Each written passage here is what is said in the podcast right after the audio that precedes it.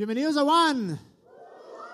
Qué bueno verles. Espero que hayan disfrutado el feriado. Algo que yo realmente desde que comencé a cambiar mi perspectiva de Dios es que Dios realmente quiere que disfrutemos la vida. Así es que espero que se hayan portado bien, pero espero que en realidad hayan, disfrutado. Eh, qué bueno verles una vez más. Eh, ahora es eh, la última parte de esta serie. Eh, me da un poco de pena porque en verdad no saben cuánto he estudiado para esto y espero que para este punto hayamos, eh, tengamos un poco de, de, esencia o que entendamos un poco qué se trata esto del reino y sobre todo eh, que entendamos si, si, hay algo que nos tenemos que sacar de acá es que Jesús fue tan diferente a todos los demás y que nos mostró una mejor manera de vivir. Y creo que si es que, creo con todo mi corazón una cosa, creo que si es que este, esta serie, este mensaje, lo aceptamos, lo recibimos y lo ponemos en práctica, estoy convencido de que afuera va a cambiar. Estoy convencido de que, de que Quito va a cambiar. Y no solo Quito, sino diferentes eh, provincias, ciudades, países. Estoy convencido que hay algo dentro de cada uno de nosotros que Dios ha puesto ahí, que tiene el potencial para cambiar, una, para transformar una ciudad. Y solo nos toca a nosotros realmente decir, voy a hacerlo, voy a vivir diferente, voy a creer lo que Dios dice de mí. Me, indignó ahora porque eh, la Nati, que creo que todos le conocen, le robaron el celular ahora de la manera más, o sea, sátrapa, en verdad. Se le cayó, vino alguien hecho el loco, o sea, cogió, se lo llevó, le apagó. Y cuando escucho ese tipo de noticias me da tanta, tanta indignación porque digo, o sea, que irás, que irás vivir en un lugar donde, donde tienes que estar al tanto de todo porque a qué horas te roban, a qué horas te hacen la maldad. Y aun cuando podemos eh, quejarnos toda la vida y quejarnos de que los gobiernos, de que esto es que el quiteño, el ecuatoriano, o simplemente podemos decir, Jesús nos mostró una mejor y una diferente manera de vivir. Pongámoslo en práctica. Y justo ahora creo que tal vez va a ser el, el mensaje más importante hacia dónde nos lleva este, esta serie. Para los que están acá por primera vez, primero que nada, bienvenidos. Somos un grupo donde realmente creemos en Dios, pero creemos que todo el mundo es bienvenido y creemos que Dios nos creó con dignidad, y nos creó para darnos la mejor vida posible. Así es que creas o no creas lo mismo que nosotros, no hace diferencia. Esta es una familia y siempre puedes pertenecer. Pero estamos en una serie que se llama Reino, ahora es la quinta o sexta, creo, eh, semana. Eh, ¿Qué es esto del reino? Cuando vino Jesús, creemos en Jesús obviamente, y cuando vino Jesús, tuvo un mensaje que era el más repetitivo. Habló de muchas cosas, pero el mensaje más repetitivo de él era sobre el reino, sobre aquí está el reino, aquí está el reino. Y y nos, nos, pareció que en realidad es, es algo que, que, nos llama la atención. Porque lo, que, lo, hermoso de Dios es que no, Jesús no vino a decir, hay algo después y ya, sino dijo, hay algo aquí ahora. Entonces, eh, recapitulando rápidamente, ¿qué sucedió? Dios nos crea con un potencial increíble y dice, bueno, vamos a reinar conjuntamente. Entonces en eso nos coge y nos, nos, inspira, nos dice, hagan esto, esto, esto. Como siempre, desde el comienzo de los tiempos, decimos lo que nos dio la gana, no creímos en Dios. Nos fuimos por nuestro camino, tal punto que dijimos, Dios, no queremos que tú seas nuestro guía, queremos un rey como las otras naciones. Y ahí se jode todo y vemos traspiezo, tras eh, eh, fregada, tras jodida, vez tras vez tras vez. Eh, y llega un punto en el que, claro, la imagen original que Dios tenía para nosotros de cómo vivir, de cómo ser comunidad, de cómo gozar, de cómo realmente ser felices, había sido tan distorsionada y no solo por el, mundo exterior, sino por aquellos que habían raptado por así Dios y habían dicho Dios es solo para nosotros. Entonces, bajo este concepto de que se creía que era un Dios, que primero que era un rey, que la parte del reino era todo a la fuerza, todo obligado, eh, se creía que un Dios era solo para cierto grupo de personas, eh, viene Jesús en este, en este contexto y viene a cambiar todo, viene realmente a transformar todo y dice todo lo que ustedes habían pensado, se habían imaginado, incluso cosas que están escritas en la Biblia, dice, no es así, les voy a mostrar una mejor manera. Entonces, cuando Él llega, eh, tiene mucho esta frase que está en Mateo 3.2, que dice, arrepiéntanse porque el reino de los cielos está cerca. Muchas versiones dicen está aquí o está entre ustedes. Entonces lo que estaba diciendo Jesús es, vengo a mostrarles una mejor manera de, vivir, vengo a mostrarles una manera diferente que realmente es efectiva y sobre todo vengo a mostrarles esa idea distorsionada que han tenido de Dios, vengo a mostrarles que Dios realmente es diferente. Entonces eh, nos viene y nos dice, traigo este reino, lleven este reino a otras partes, vívanlo. Y habíamos hablado de que la palabra reino eh, muchas veces pensamos en un territorio, pero en realidad es, es, es, es, las personas, es las personas que viven con un rey. En este caso, Jesús viene y dice, yo soy el rey, tengo un reinado mucho mejor, muy diferente. Y sobre todo nos dice, esto realmente es para todos. No es solo para unos específicos que hasta ahora como cristianos pensamos, solo somos nosotros, solo somos nosotros, sino dice, realmente es para todos. Y dentro de esto habíamos hablado que como rey, tenía muchas labores, pero entre las labores más importantes que tenía era traer paz, que era una paz diferente, una paz que, te decía, no importa lo que suceda afuera, en tu interior puedes tener esa paz. Al mismo tiempo, no seas una joda, no seas vos el que causas eh, peleas de donde quiera que vayas, sino que sé tú el que mantenga esta paz con la gracia de Dios.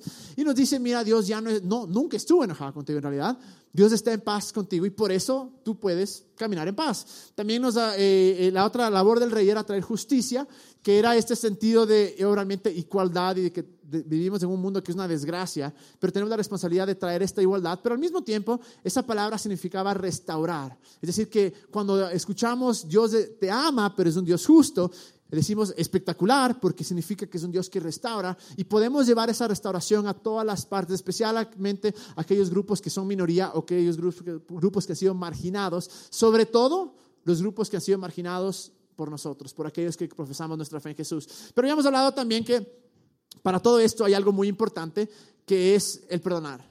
Y, si no aprendemos a perdonar, es imposible recibir el perdón que Dios ya nos los dio porque no nos depende de nosotros, depende de Él. Y es tan difícil perdonar, es tan difícil eh, seguir adelante y no tratar de buscar venganza, sino simplemente decir, Dios, creo que me has perdonado, eso me incentiva a perdonar. Y eso nos lleva a la última parte, que es la cuarta y tal vez la, la parte más importante, que es la función del rey era traer salvación también. Ahora, esta palabra salvación es la misma palabra que sanidad. Entonces, cada vez que escuchemos salvación y sanidad, son la misma palabra. En pocas, lo que significa es un estado completo de restauración eh, total. Entonces, Probablemente esta palabra salvación, si es que has asistido creo que en todas las religiones, la verdad, pero más que nada, si es que, eh, si es que has asistido a una iglesia católica o una iglesia evangélica, muy probablemente habrás escuchado esto, salvación o, o, la típica, los que somos salvos desde que fui salvo. Entonces, una palabra que se la usa mucho, mucho, mucho, mucho, pero lamentablemente a través de los años se ha reducido esta palabra a dos cosas. Apenas uno escucha salvación, lo primero que viene a la mente es, no me voy a quemar en el infierno, sino que voy a estar en el cielo. ¿No es cierto? Es la típica, lamentablemente hemos reducido toda esta hermosura de contexto, todo lo que esto nos ofrece a me voy al infierno o no me voy al infierno, pero va muchísimo más. La típica frase que dicen los evangélicos es, eh, voy a salvar almas para Cristo. Entonces inmediatamente lo que nos imaginamos es, estos manes se están quemando en la paila, eh, o sea, y Dios les está sacando la madre, y de repente Jesús dice, no les mates, ve, yo les salvo, y nos metemos nosotros y les convencemos de que están mal. Los manes dicen, ah, sí, sí, estoy mal, entonces les hacemos hacer una oración, les obligamos prácticamente, y una vez que hicimos la oración, ya, check salvo. Entonces, eso significa, si eres protestante, evangélico, de ley lo hiciste, así es que, eh, no, no está mal, ¿no? Pero, pero es así como lo hemos visto, en verdad.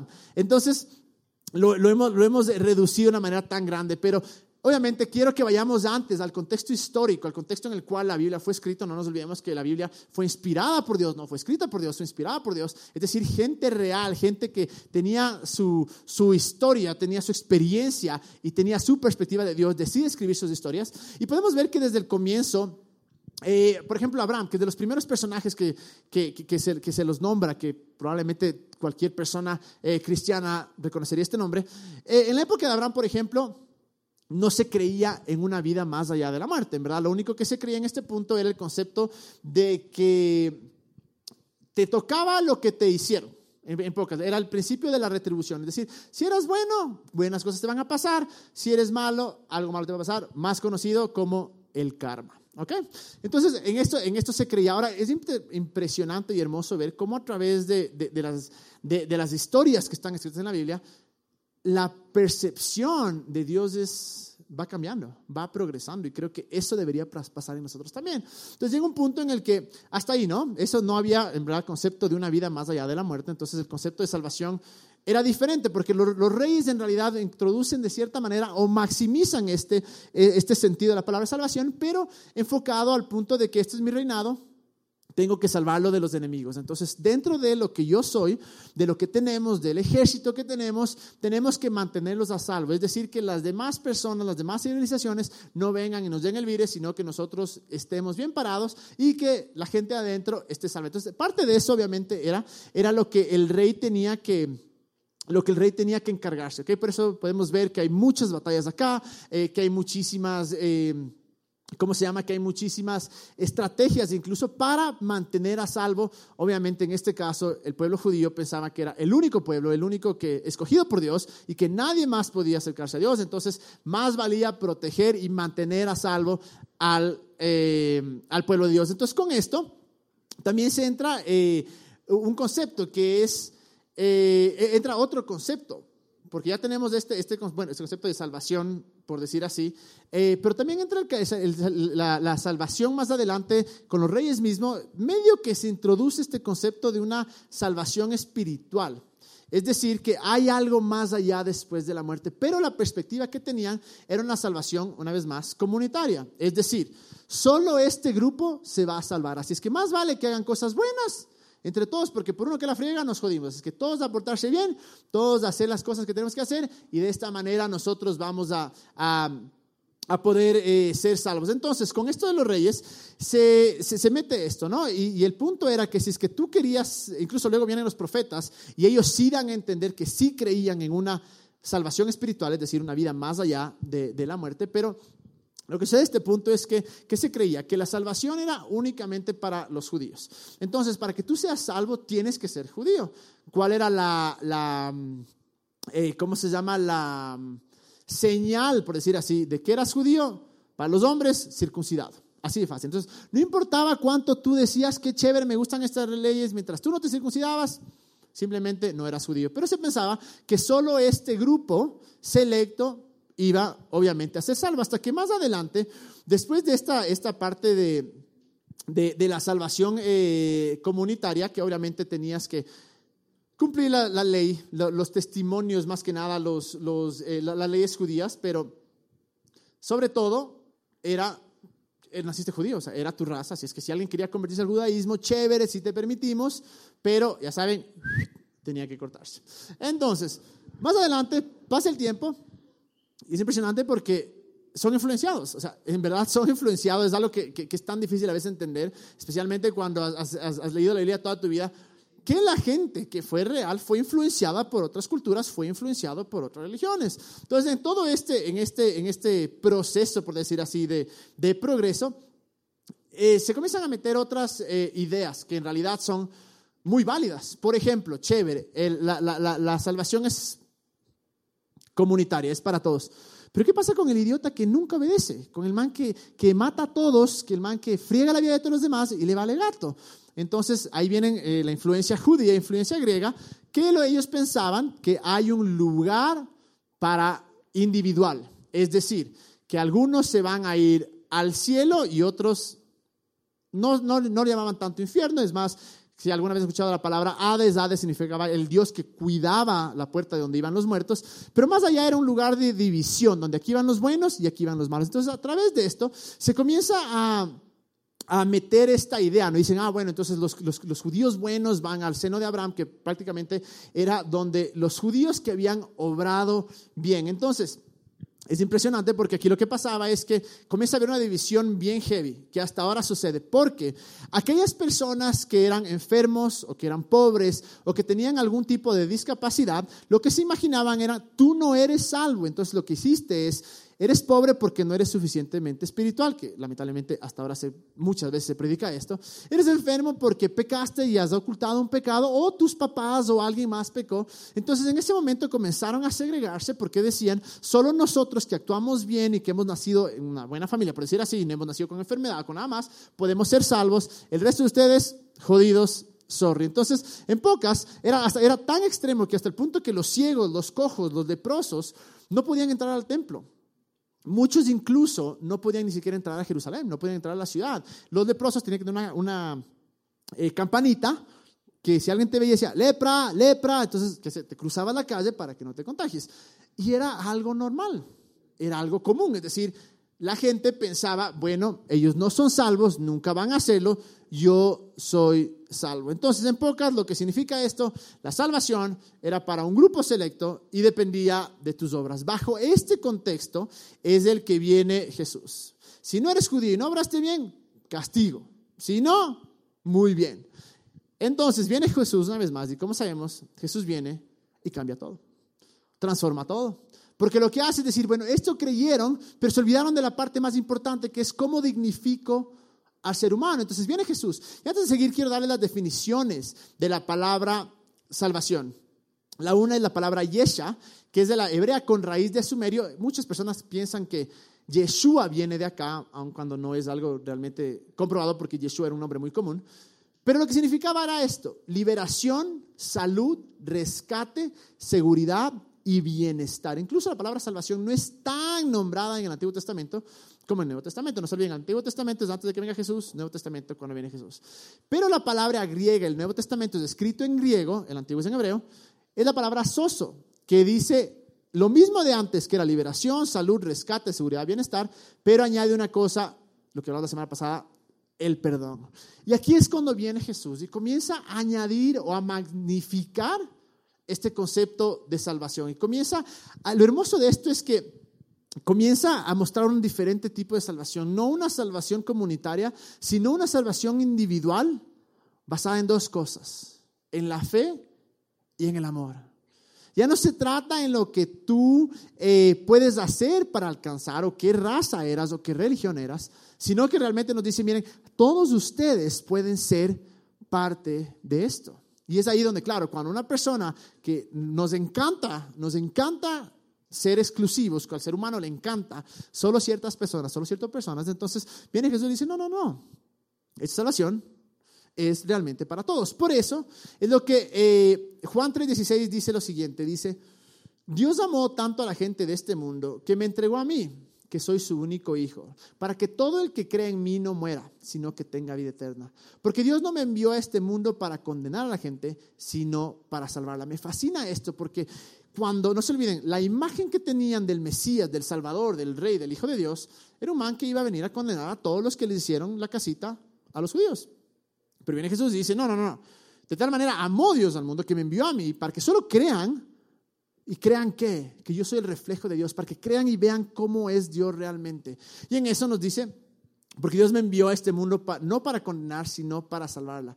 Y es algo espectacular porque es aquí donde se rompen muchísimas cosas. Es aquí donde aquellos que habían sido rechazados por los eh, religiosos de esa época, los fariseos, los saduceos, por los judíos en general, de repente tienen esperanza, de repente dicen, yo no nací en esa clase privilegiada, por decir así, pero también esto es para mí, y lo hermoso de esto es que Jesús comienza a introducir un concepto más allá de salvación, que es, y aun cuando sí, vamos a hablar de esto, que habla de la salvación de una vida después de la muerte, pero nos muestra que necesitamos salvación de nosotros mismos. Y es ahí donde incluso Pablo dice, ay de mí. Entonces Jesús viene y nos dice, miren, todo es una desgracia. O sea, así de fácil. Ninguno se merece nada.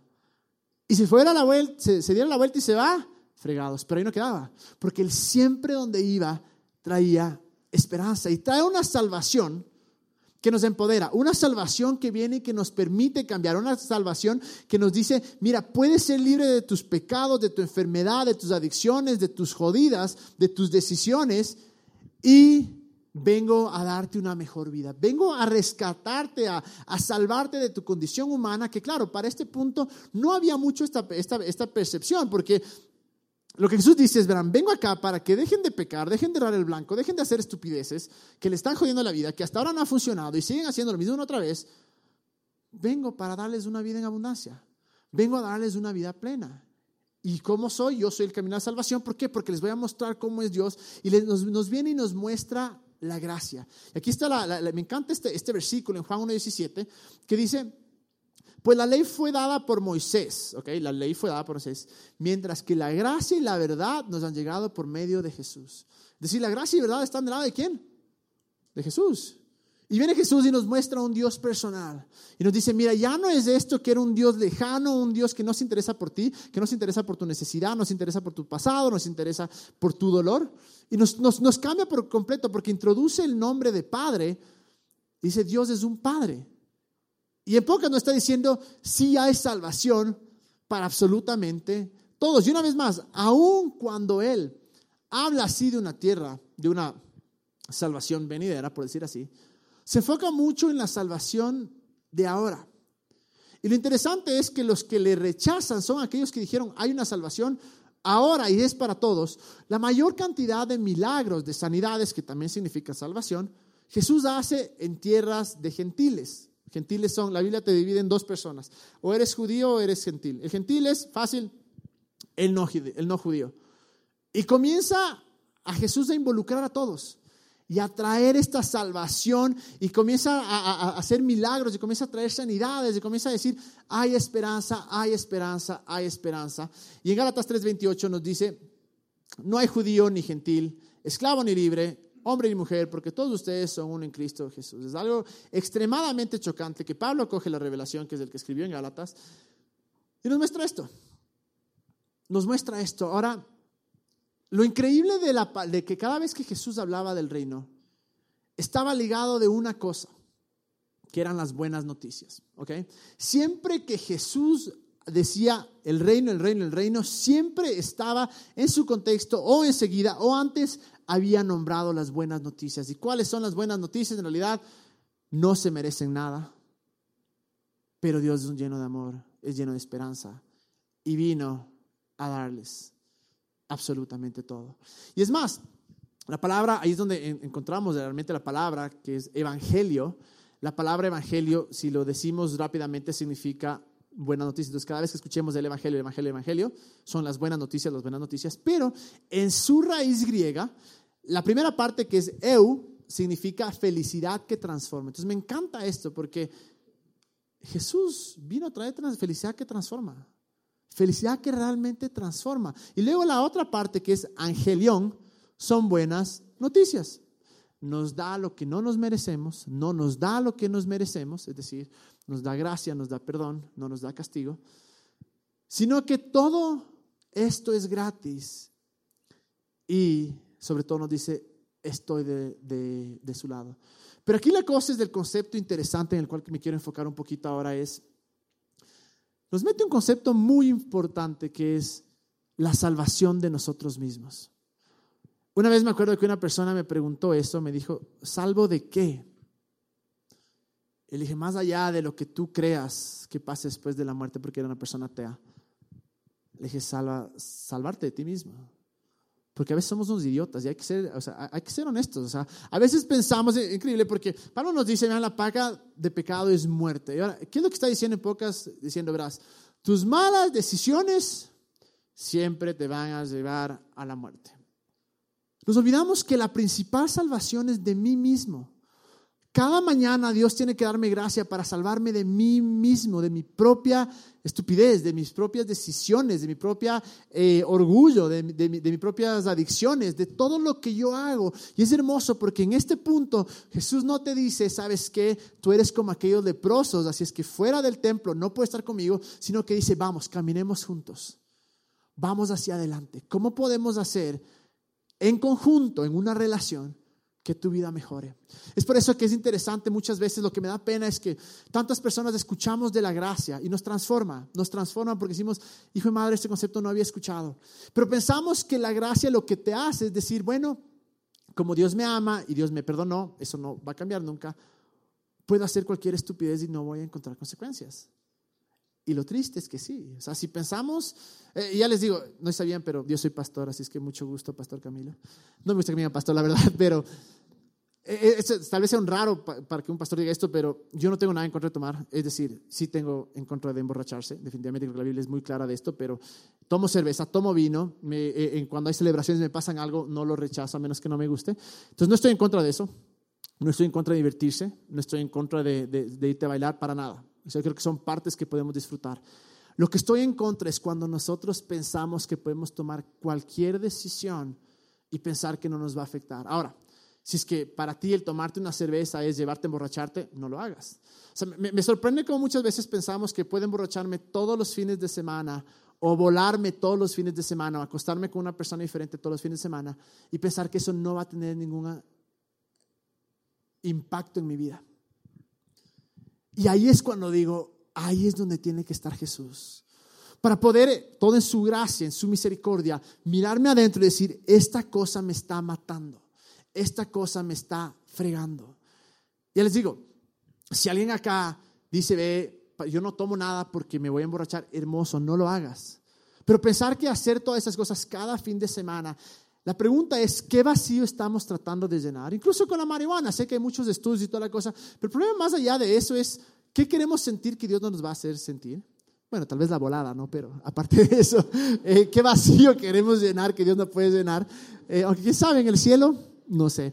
La cosa es que y uno sabe que eh, los drogadictos no de la noche a la mañana no se hicieron drogadictos, empezaron con algo. Entonces, más allá que decir está bien o no está bien, es decir, ¿qué estoy yo llenando mi vida? ¿Y a dónde me va a llevar esto? Y la pregunta una vez más, la salvación de nosotros mismos, es decir, ser honestos, decir, hay gracia porque Dios igual me ama, Dios igual está conmigo, pero hay cosas que hago día tras día, semana tras semana, que solo tiene un fin, que es la muerte. Y tal vez ahora somos un poco tontos porque no vemos el resultado y no vemos las consecuencias. Pero cuando estemos más adelante y todas esas, ese pecado, esas consecuencias, todas esas veces que erramos al blanco, nos atrapan, vamos a decir, qué idiotas. Y obviamente siempre vamos a poder darnos la vuelta y siempre vamos a poder estar ahí con, eh, con Jesús. Pero ¿qué pasaría si es que hacemos que esa salvación sea para mí hoy día, de mí mismo? Que cada día nos levantemos y digamos, Dios, sálvame de mí mismo. Sálvame de mis decisiones malas. El problema es que no creemos que Dios es bueno y que Dios tiene lo mejor para nosotros. Y pensamos que hay ciertas cosas que nos van a llenar o que nos van a transformar o que son la respuesta a mis problemas. Y dejamos de lado. Nos convertimos en el Dios de nuestra vida, nos convertimos en el Rey de nuestra propia vida. Pero no somos honestos. Y quisiera con todo, me encanta esto de la gracia, porque si hay algo que te empodera la gracia, es a ser honesto. La gracia te empodera a ser honesto. ¿Por qué? Porque ya sabes que Dios igual te ama, ya sabes que Dios igual está de tu lado, ya sabes que Él no va a cambiar. Y al ver eso, digo, bueno, pero yo sí voy a cambiar porque esto me está fregando. Y si somos gente que creemos en la gracia, deberíamos ser los más honestos. Por eso creamos un lugar de honestidad, un lugar real donde cada uno pueda ser tal y como es, pero no para quedarse tal y como es, sino para que en comunidad, en familia, digamos, puedo mejorar esto de acá me está llevando a la muerte. Hay una parte que dice incluso que Dios no puede ser burlado. Obviamente se lo interpreta como que, ah, Dios te va a caer, te va a matar. No, lo que está diciendo es eventualmente la consecuencia de nuestras acciones nos van a llevar a la muerte. Y lo hermoso de la gracia es que no solo es favor inmerecido, las buenas noticias de que Él nos da lo que no nos merecemos y no nos da lo que nos merecemos, sino es la otra parte que nos empodera para día a día ser mejores personas. Y una vez más, no tenemos que ser raros que nos centramos, cerramos en nuestra casa y solo vemos eh, películas cristianas, solo escuchamos música cristiana, solo tenemos amigos cristianos. Por Dios, no, eso es una secta, ¿ok? Pero Sí podemos ser gente normal, que salimos, nos divertimos, nos pegamos una cervecita, un vino, obviamente de acuerdo a su medida y a su convicción, porque tampoco podemos obligar a alguien a hacer o no hacer algo, pero sabiendo nuestros límites, sabiendo que Dios nos tiene que salvar día a día. Yo les digo, a mí Dios me tiene que salvar día a día. O sea, cuando estoy con mi esposa y me enojo y quiero decir cosas, ruego que Dios me salve las cosas que digo, porque sé lo que yo puedo hacer sin Él, sé la capacidad de maldad que tengo. Sé los pensamientos que pasan por mi cabeza. O sea, a veces soy demasiado creativo para mal. Digo, gracias a Dios que te conozco, porque si no, hace rato estaría en la cárcel. Pero eh, en verdad les digo, son, cosas que uno tiene que ser honesto y decir, puedo ir para acá. Y lo que me encanta de esto, de, de, de, de, este mensaje la, de la salvación, es que nos viene a sacar de la oscuridad. Nos saca de la oscuridad y nos da esperanza. Y Mateo 15 dice lo siguiente. Antes de, leer esta parte, perdón, Mateo 11, el 5, bueno, les había contado hace varias semanas, eh, creo que la semana pasada, tal vez que Juan el Bautista viene antes de Jesús, comienza a bautizar y dice, va a venir uno más grande que yo. Entonces viene Jesús, que es el primo, y Juan el Bautista dice, no, ni fregando este man, porque es demasiado bueno. O sea, yo esperaba que viniera un man que me iba realmente a matarles a todos y no iba a dejar que me encarcelen, porque el man está encarcelado. Entonces le manda a sus discípulos, dice, vean, vayan, pregúntenle si es que Él es. Y Jesús le da esta respuesta espectacular. Una vez más, pensaban que iba a ser un man que venía a matar a todos, ¿no? Pero Jesús dice esto. Ahora los ciegos pueden ver y los cojos caminan bien. Los leprosos quedan eh, sanos y los sordos ya pueden oír. Los que estaban muertos han vuelto a la vida y los pobres se les anuncia la buena noticia de salvación. Es impresionante esto porque lo que está diciendo una vez más es, los que estaban enfermos traje sanidad. Los que estaban pobres, porque eh, en realidad cada vez que usan la palabra pobre, no solo se refería al pobre de dinero, sino aquel que dependía de alguien más para vivir.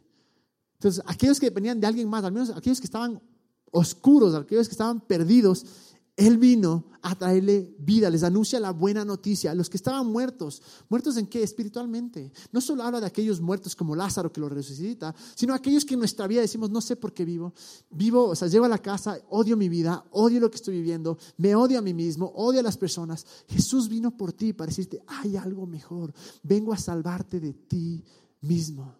Es algo tan espectacular porque si tan solo entendiéramos que la mayor salvación es de nosotros mismos, pero que hay gracia y que esa gracia funciona cuando yo creo, cuando yo deseo que Él me ayude, es impresionante. ¿Y qué sucedería? Me encanta soñar porque cuando Jesús nos saca de esta oscuridad, nos, nos trae esperanza, nos dice, pueden evangelizar, quiere evangelizar, hablar a otros de estas buenas noticias, mostrar a otros de estas buenas noticias. Y lo que me fascina es que cuando viene Jesús, eh, nos dice, esta salvación es para ahora, no para después, sino para ahora. Y es ahí cuando decimos, ¿saben cómo esta sociedad va a cambiar?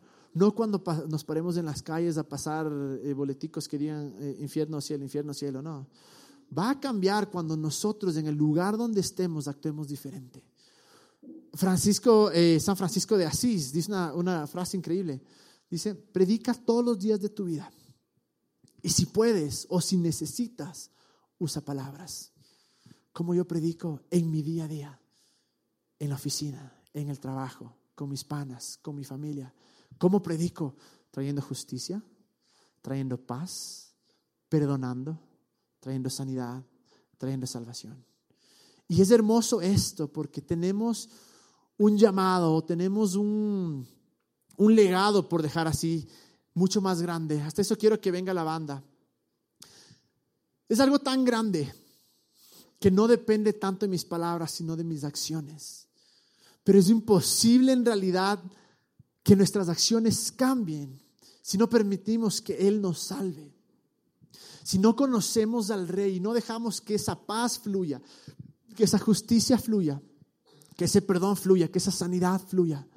Les digo, más que nunca estoy seguro que vamos a poder cambiar esta ciudad. O donde quiera que vaya. Estoy convencido. Sí, serán 20, 30 años tal vez. Tal vez nuestros guaguas van a cosechar el fruto de nosotros. Pero estoy convencidísimo que es posible. Estoy convencidísimo que cuando Jesús dijo, el reino está entre ustedes, el reino está entre nosotros. No nos decía, me voy y se friega, sino hay ese potencial, hay esa capacidad, hay una mejor manera de vivir. Solo escúchenla, solo háganla, pero comienza conmigo. Comienza en yo darte la sanidad, yo darte la salvación.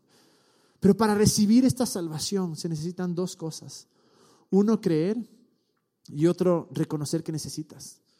Porque si no reconoces que necesitas, significa que no reconoces que necesitas gracia. Y si no reconoces que necesitas gracia, significa que eres orgulloso. Y el orgulloso que dice, no necesito nada, soy perfecto, esto no me va a matar, esto no me va a hacer mal, yo he vivido así siempre, nunca me va a llegar, nunca me va a, me va a pasar nada malo. Parte de la gracia es coger y decir, Dios te necesito. Y lo hermoso es que Dios siempre nos acepta. Igual está feliz contigo, igual te acepta, igual te ama, igual tiene ese propósito. Pero no podemos recibir esa salvación hasta que no creamos. Y la pregunta más frecuente que me hacen es, ¿y qué hay del infierno? Y cuando te mueras y el infierno, eso ya dejó de preocuparme hace mucho tiempo, por algunas razones. Primero porque cuando comienzas a estudiar más la Biblia, y no solo con la traducción actual, con lo que tienes, sino con todo el contexto, muchísimos incluso eh, biblistas van a decir que no es claro esa parte. Pero así haya o no haya un infierno, eso me tiene sin cuidado porque sé cuál es mi responsabilidad. Que está en Juan 17.3 que dice, y la manera de tener vida eterna es conocerte a ti, el único Dios verdadero y a Jesucristo, a quien tú enviaste a la tierra. ¿Predico para que la gente no se vaya al infierno? No, porque creo que el infierno comienza acá sin Jesús, sin conocer al Creador.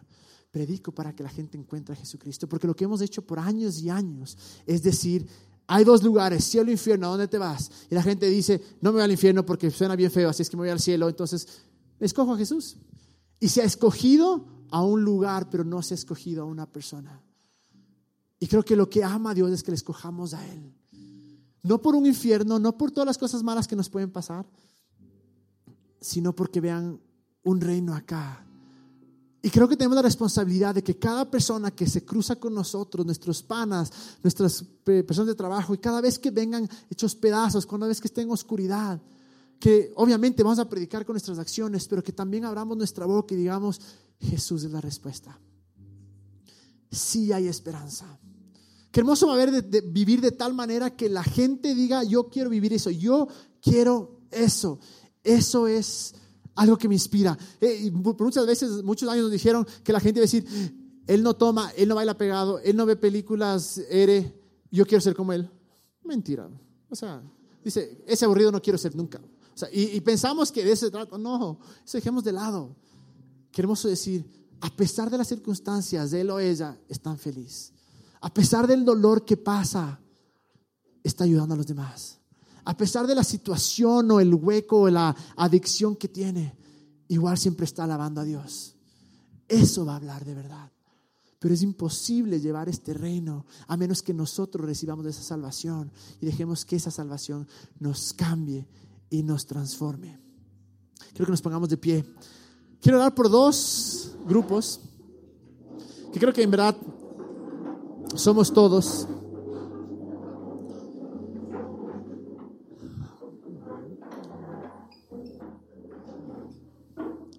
Sueño con una ciudad transformada. Y no digo iglesia porque, aun cuando sí, nos consideramos que somos una iglesia, porque una iglesia simplemente es un grupo de gente que se une a escuchar de Dios, creo que hay toda una ciudad afuera que puede ser una iglesia. ¿Cómo? Cuando nosotros amemos, cuando nosotros impactemos, cuando nosotros llevemos este mensaje del reino. Y quiero dar uno para que seamos honestos, vayamos a lo más profundo de nosotros y digamos, la he jodido. Tengo que cambiar. Esto no me va a llevar a ninguna parte. Y que podamos recibir esa salvación con gracia, pero no nos quedamos ahí porque la condenación te deja ahí.